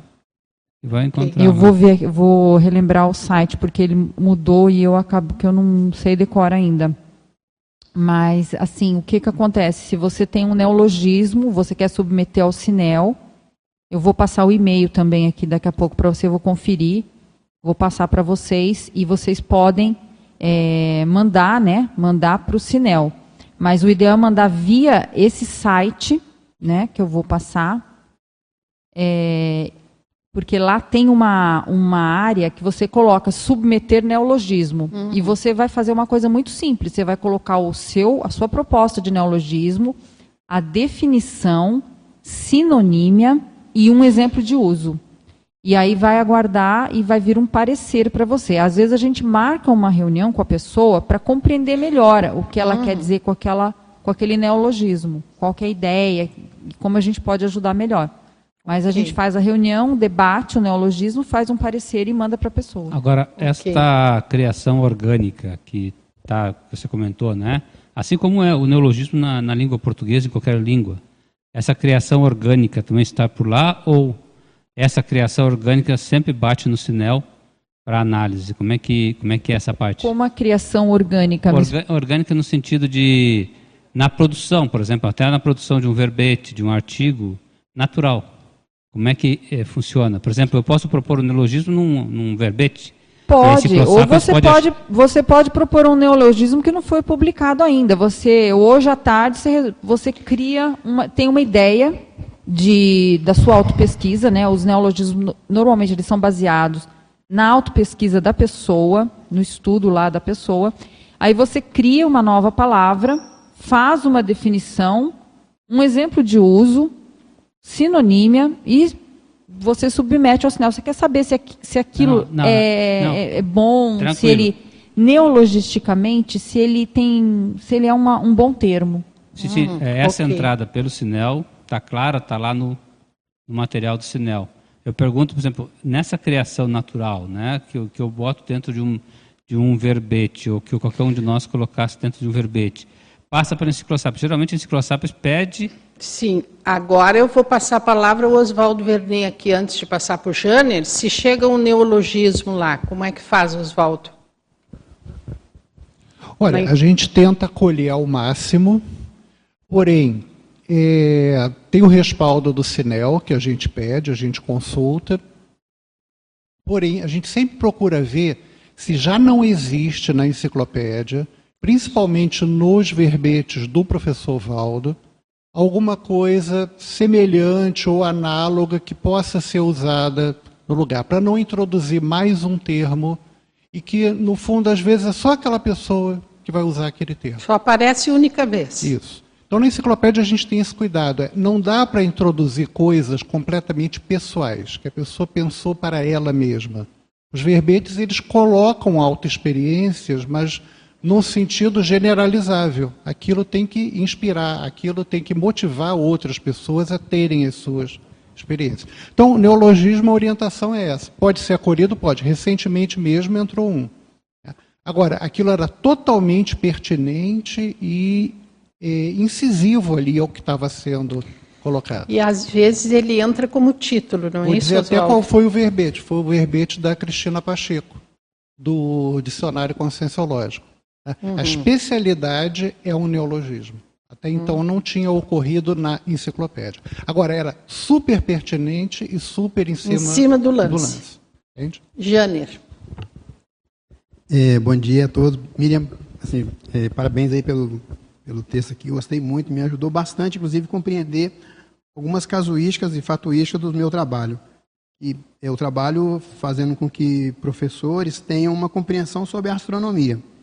E eu vi que é, essa é uma dificuldade grande deles, porque eles repetem, repetem às vezes uma coisa, mas não têm a compreensão. E eu vi que a dificuldade estava justamente quando eu cheguei aqui na Conscienciologia, comecei a ver os termos, os termos difíceis né, para mim e vi que a compreensão estava no entendimento da palavra. E esse entendimento me levou, então, à compreensão, obviamente. E eu fui ver que a dificuldade dos professores era no entendimento dos termos, por mais simples que eles fossem, o entendimento desses termos em astronomia dificultava o entendimento da ciência. Então, por mais que a ciência lá tivesse os seus, é, seus termos próprios, elas ainda assim dificultavam o entendimento das pessoas. E eu comecei a entender que muitas das nossas palavras serviam muito bem ao estudo da astronomia. E aí, num, num dado dia lá, uma casuística, né, eu estava dando uma aula sobre observação de, de é, meteoros no céu. E eu falei, você tem que ter atenção dividida para você poder ter essa compreensão, para você ver aqui, porque ele pode aparecer ali, pode aparecer Sim. ali, pode aparecer lá.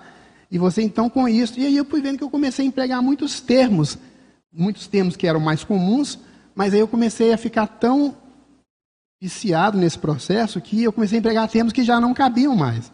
Uma vez estava dando uma aula no Parque das nas Cataratas e o Fernando Sivelli falou comigo assim: Você usou holopensene, ninguém entendeu nada, ninguém entendeu, teve a compreensão. Sim. Então, para mim, ficou muito claro que a compreensão do termo, a etimologia, todas essas questões que você trouxe aqui, elas são importantes em qualquer ciência, né?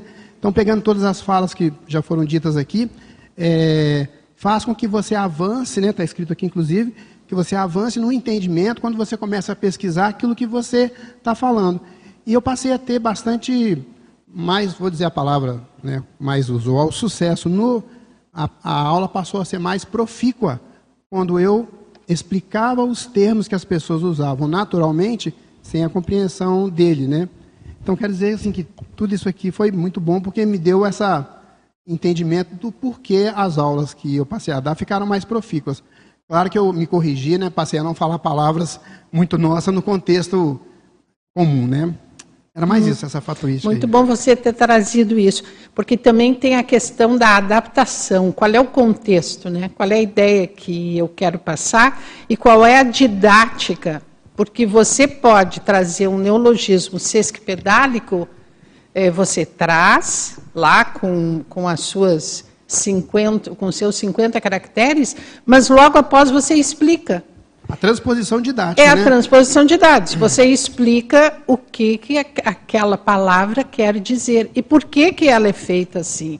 Porque vem ao encontro dessa minha próxima pergunta, que é quais são os efeitos da utilização, aí não em relação ao outro, em relação a si mesmo, ao seu não só autoneuroléxico, que a gente já sabe que vai ampliando, mas em termos terapêuticos, é, o que, que vocês acham que deve ocorrer? É, só só para finalizar Sim. aqui, a transposição didática, na, aproveitando Sim. a sua pergunta, se você fizer uma transposição ou uma tradução do termo somente, se você não partir para a ideia e você tentar achar né, uma analogia. Para quem não é intermissivista, a única forma que ele vai ter que fazer é achar uma analogia do dia a dia. Penso eu que a transposição didática ela cabe também não só no termo, mas em todo o contexto, toda a ideia aqui. E, e todo o contexto. E ainda tem o, o dicionário analógico, que, que, que, é o dicionário da associação de ideias. Sim. Na hora que a gente vai passar uma ideia, nós temos que ser didáticos, não importa se nós não estamos em sala de aula. Nós temos que ser didáticos sempre, né? Sempre. Faz parte. Sempre. É. E aí o dicionário analógico ele ajuda muito, porque aí nós fazemos a associação de ideias, as analogias específicas, próprias, e com isso nós favorecemos o entendimento do outro, né? Melhoramos aí o nosso holopensene e ao mesmo tempo a gente favorece o entendimento do outro. E instiga, porque o isotismo, ah, por definição, ele é instigador, ele é provocativo. Ele não é para deixar, sabe, uma, uma, uma, um vento de primavera, quando entra, tira tudo fora do lugar. Tem que correr, fechar a janela. É mais ou menos isso. O, esse jargão conscienciológico, e até o professor Pedro Fernandes escreveu um verbete chamado Conscienciologias, esse jargão, ele tira tudo do lugar, no sentido de que, é, se já está tudo acomodado, vamos né, subir mais um degrau, vamos entender a ideia de uma maneira mais avançada, ou vamos ao encontro do, do que acontece conosco na parafenomenologia, do que nós lemos, do que nós entendemos. Isso é o autodesafio. O isotismo, pelo menos do meu ponto de vista, aí, é exatamente para o autodesafio. Porque se for mais do mesmo, a gente coloca lá na caixinha e tapa. Olha, é mais do mesmo. Aqui não tem novidade nenhuma. Por isso que essa técnica do professor Valdo das novidades curiosas ela é fantástica. E se nós olharmos em cada escrito, em cada tratado, ou até nos próprios verbetes da enciclopédia, sempre há alguma técnica que não se conhece, alguma teoria que não se percebeu. Aí nós temos que ir buscando, com isso a gente vai favorecendo. A própria chapa, agora rapidamente, é, é, falando sobre isso, porque o que o Janer trouxe é essa adequação, essa transposição. Mas se nós olharmos a chapa, até a Rosa tem um verbete, né? Chapa verbetográfica. Mas ela é extremamente didática. Por quê? Começa lá com a definição, aí depois da definição, o que é? Quais são os sinônimos? O que também é? O que não é? Quais são os antônimos? Quais são os estrangeirismos? Aí o, o indivíduo vai instigando o leitor a fazer um gancho com alguma coisa, ó, com estrangeirismo. Não, ainda não peguei bem. Bom, tem as expressões coloquiais, tem as expressões populares. Né? Bom, ali aparecem as expressões populares. Não satisfeito, tem os ditados, os provérbios.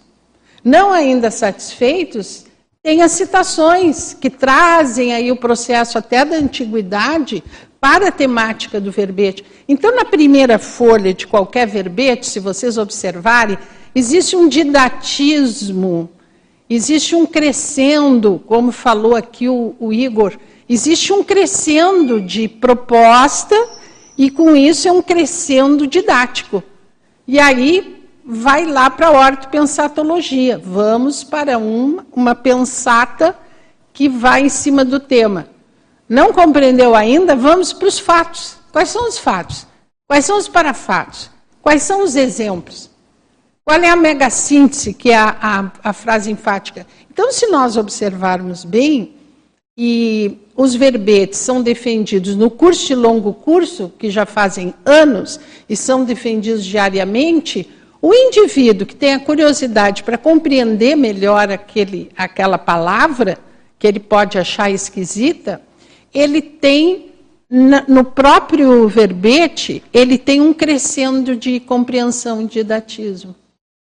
Então, a própria chapa, ela já viabiliza o entendimento dos neologismos. Não temos do que nos queixar, me parece, né? Porque nós temos em todos os cursos, em todos os livros, nós temos aí aportes em relação a isso. E agora, Marcelo, mais é, uma pergunta aí dos nossos pergunta. telecirculistas? Sim, tem mais uma pergunta, mas antes disso, só fazer um comentário juntando a sua pergunta sobre os efeitos com a pergunta do Eduardo Dori, que ele fez antes, sobre o link do acesso às Comunex evoluídas. Eu queria dar uma sugestão aí para todos nós, né? Uhum. É, seja aqui, que estão aqui presentes ou que estão aí online Uh, nós temos dois uh, quadros aqui dentro, fixados nas paredes do Tertuliarium. Um é o memorando, né, que tem uma série de palavras que nos fazem ter diversos efeitos positivos ao se conectar com o Lopensene dessas palavras, então memorando aqui.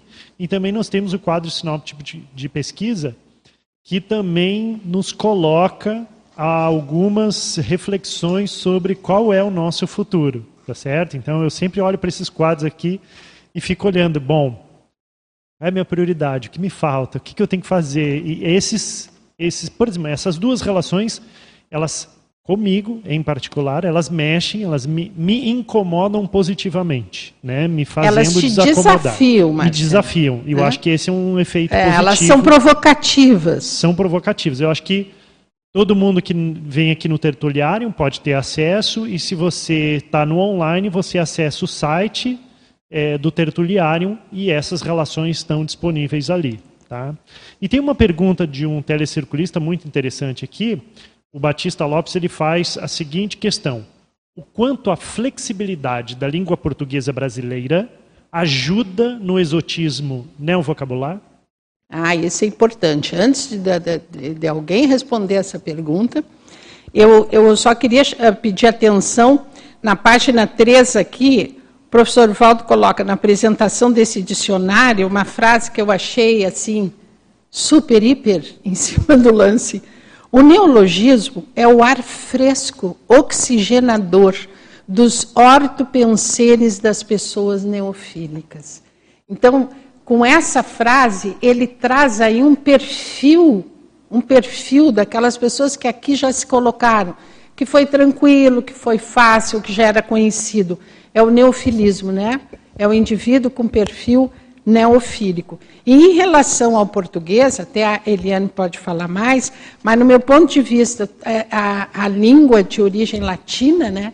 ela se presta muito mais ao somatório de afixos, sufixos e prefixos. Então, eu acho que o português, o idioma português, para a construção de neologismos. Ele é bom. Ele é excelente, não é isso, Eliana? É, ele é bom, ajuda muito. A gente consegue expressar e construir palavras, expressar ideias o alemão também é muito bom. Até porque a maioria dos afixos e sufixos tem origem grega e latina. Isso. Não é isso? Isso. E ah, o que eu diria é que não é à toa que foi escolhido o Brasil, né, para a conscienciologia ser organizada, né? O professor Valdo falou que no, em alguma tertúlia ele mencionou que havia até interesse extrafisicamente de fazer a conscienciologia acontecer na Alemanha. Mas ainda o Holopensene não estava favorável. O Holopensene no Brasil seria mais favorável por ter mais abertismo. Mas assim, entre os idiomas, assim como o alemão é um idioma muito bom e, e foi escrito muita, muito livro clássico da filosofia em alemão, e o alemão consegue expressar muita coisa. É uma língua. O alemão é sesquipedálico, não é? Ele é sesquipedálico. Né? E ele, a, a, construção é muito boa, muito precisa semanticamente, tem, tem declinações, né? Então ele consegue expressar ideias avançadas. E, e a língua portuguesa também. A língua portuguesa é considerada uma língua difícil, porque ela tem ah, por exemplo, nós temos que aprender declinação de substantivo, plural e verbos, né, conjugação verbal. E mais assim, o português ele é considerado uma língua que é muito boa para comunicar. Então a conscienciologia chegou no lugar certo com o idioma correto, né? E agora, uh, por exemplo, eu queria deixar aqui então, né, voltando aqui para a gente falar do Sinel. Sim. Uh, o site do Sinel, tá? É www.neolexicon.org. Neolexicon. É, tudo junto, sem ponto, sem nada, tá? Então, www.neolexicon.org. E o e-mail para mandar os neologismos, né, caso alguém tenha necessidade, é é, sinel.neolexicon.org. Mas a gente dá preferência para que a pessoa entre nesse site que eu mencionei e ali tem um local para a pessoa mandar o neologismo. Já vai aparecer para a gente automaticamente. E quem que quiser acessar o documento de criação de neologismos, critérios de criação e avaliação de, de neologismos conscienciológicos, basta colocar na internet é, Sinel, Conselho Internacional de Neologística, já vai aparecer esse documento que está postado na internet. Você acessa. Okay. Ele, é, ele foi feito em 2011, mas ele ainda é válido. Tá, ok. Olha, então já temos todas as informações. É, Sim, começa você, depois o Igor. Então vamos lá, ainda respondendo à pergunta que Isso. você fez sobre o efeito, eu penso que é, tem um efeito diferenciador relacionado ali aos semelhantes. Por exemplo, vou trazer aqui a, a, o neovocábulo evoluciente. Sim. Né? Então, a pessoa vai para a consciencioterapia e ela é chamada de evoluciente, ou seja, é um grande diferenciador de quando ela vai para, como paciente, ser atendido pelo médico, ou pelo fisioterapeuta, ou pela, pelo psicólogo. A pessoa, no lugar do evoluciente, e aí a gente faz muita questão de explicar o vocábulo para a pessoa, ela vai ser responsável ali pela sua autocura. Né? Então, assim, ela é um agente é, dinâmico relacionado e responsável pela sua autoevolução. Ela não é um paciente. Não, né? Ela Passivo. vai precisar fazer muito esforço para colaborar ali no tratamento que ela está se predispondo a fazer dentro da consciência terapia. E isso também tem relação, inclusive, dessa pessoa pensar que ela é uma consciência em evolução. Ela não é só aquele personagem ou, ou, ou personalidade, melhor, melhor palavra, né? Que está ali. Ela é uma consciência em evolução que, nesse momento, está ressomada, usando aquele holossoma específico e que está passando por determinadas aprendizagens nesta vida. Então, veja como essa palavra traz, traz um, um, uma quantidade de informações que faz com que aquela pessoa, quando senta na cadeira do evoluciente, repensar tudo. Entendeu? Não Sim, reperspectiva né? a sua, o, a, o seu papel, não é, Irmânia? E a ela Rosa está falando aqui, uhum. ela vai pensar sobre ela enquanto consciência. Né? Exatamente. Nossa, olha só, né? É só um vocábulo. É só um vocábulo, não é. como uma pessoa que está esperando uma fórmula mágica ou um remédio que alguém dê para resolver o problema. Igor. Não, eu estava pensando algo parecido, sim, essa questão do prisma conscienciológico, né? Então, tem palavras que já foram empregadas para é, se referir a fenômenos análogos, por exemplo, a questão da reencarnação, ressoma, ciclo multiexistencial, né? A gente vê que essas palavras novas elas trazem uma, um prisma conscienciológico diferente. É uma visão assim mais assim da pessoa conseguir entender o processo. Por exemplo, ressoma. A pessoa está no soma, né? Ela está usando uma nova vestimenta, está né? usando um novo corpo. Ressoma, né? Não tem aquela visão de mais compulsória da reencarnação, né? para poder reencarnar em vários tipos de animais, aquele tipo de coisa que existia no passado. Então eu acho que tem uma visão do prisma conscienciológico que é bem importante. Então, isso já significa bastante a coisa para a pessoa conseguir entender mais o processo, os conceitos. Mas também tem um outro ponto que eu acho que é importante, que é, muitas vezes, para a gente, é, uma palavra ou outra né, empregada, ela ajuda também a gente a desconstruir alguns apriorismos que a gente tem, às vezes, em relação a alguns conceitos. Né? Então, por exemplo, primeiro discernimento. Ele é um conceito que o professor trouxe aí na, na enciclopédia da Constologia, associado à questão da assistência. Né? Então, pelo menos para mim, aquilo foi muito impactante, porque eu pensava muito essa assistência do ponto de vista mais assim, é, até um pouco, um pouco aí na visão religiosa, sabe? De, ah, tem que fazer assistência de qualquer maneira, isso aqui, aquela visão mais idealista, sabe? E aquele conceito, ele mexeu com meus, meus, meus apriorismos com relação à visão de assistencialidade. Que é essa visão da gente pensar do ponto de vista de que para eu conseguir entender, ajudar os outros, eu preciso quebrar a cabeça, eu preciso estudar, eu preciso priorizar mental somática para conseguir ver o melhor esclarecimento possível naquele contexto. Então, eu vejo que esse processo de quebrar, quebra de apriorismos nossos, é, dos intermissivistas, também é, é algo que a gente possa considerar em relação aos efeitos dos neologismos. Não necessariamente é uma palavra super original nova, mas às vezes uma expressão usada pode impactar. Com a acepção nova. A acepção nova usada. Não necessariamente a palavra nova. Mas isso que você está falando é, é, é fato, né? Não é só uma troca de palavras, é uma troca de vocação. Porque a palavra evoca. Se você usa a mesma palavra, com uma concepção diferenciada, agora você vai evocar um holopensene antigo, anacrônico. Com a palavra nova, você está evocando um holopensene diferenciado. Desculpe. E também, eu acho que um dos efeitos, até que já foi falado aqui, foi a questão da construção de novas trilhas sinápticas, que é a aquisição das neossinapses. Porque na hora que, que, que você raciocina sempre da mesma maneira, pensa sempre da mesma maneira, o seu cérebro já tem ali um modo de funcionamento. Na hora que entra uma palavra nova, um conceito novo, novo uma ideia nova, você é obrigada a achar outros caminhos. Aí tem a aquisição das neossinapses. E a predisposição para reciclagem também intraconscienciosa. Ex exatamente. Então, é, é três em um, não é? Essa, essa questão. Mas, pessoal, é, infelizmente o tempo terminou, faltam dois minutos. Eu só vou dar as pontuações do Círculo Mental Somático de hoje.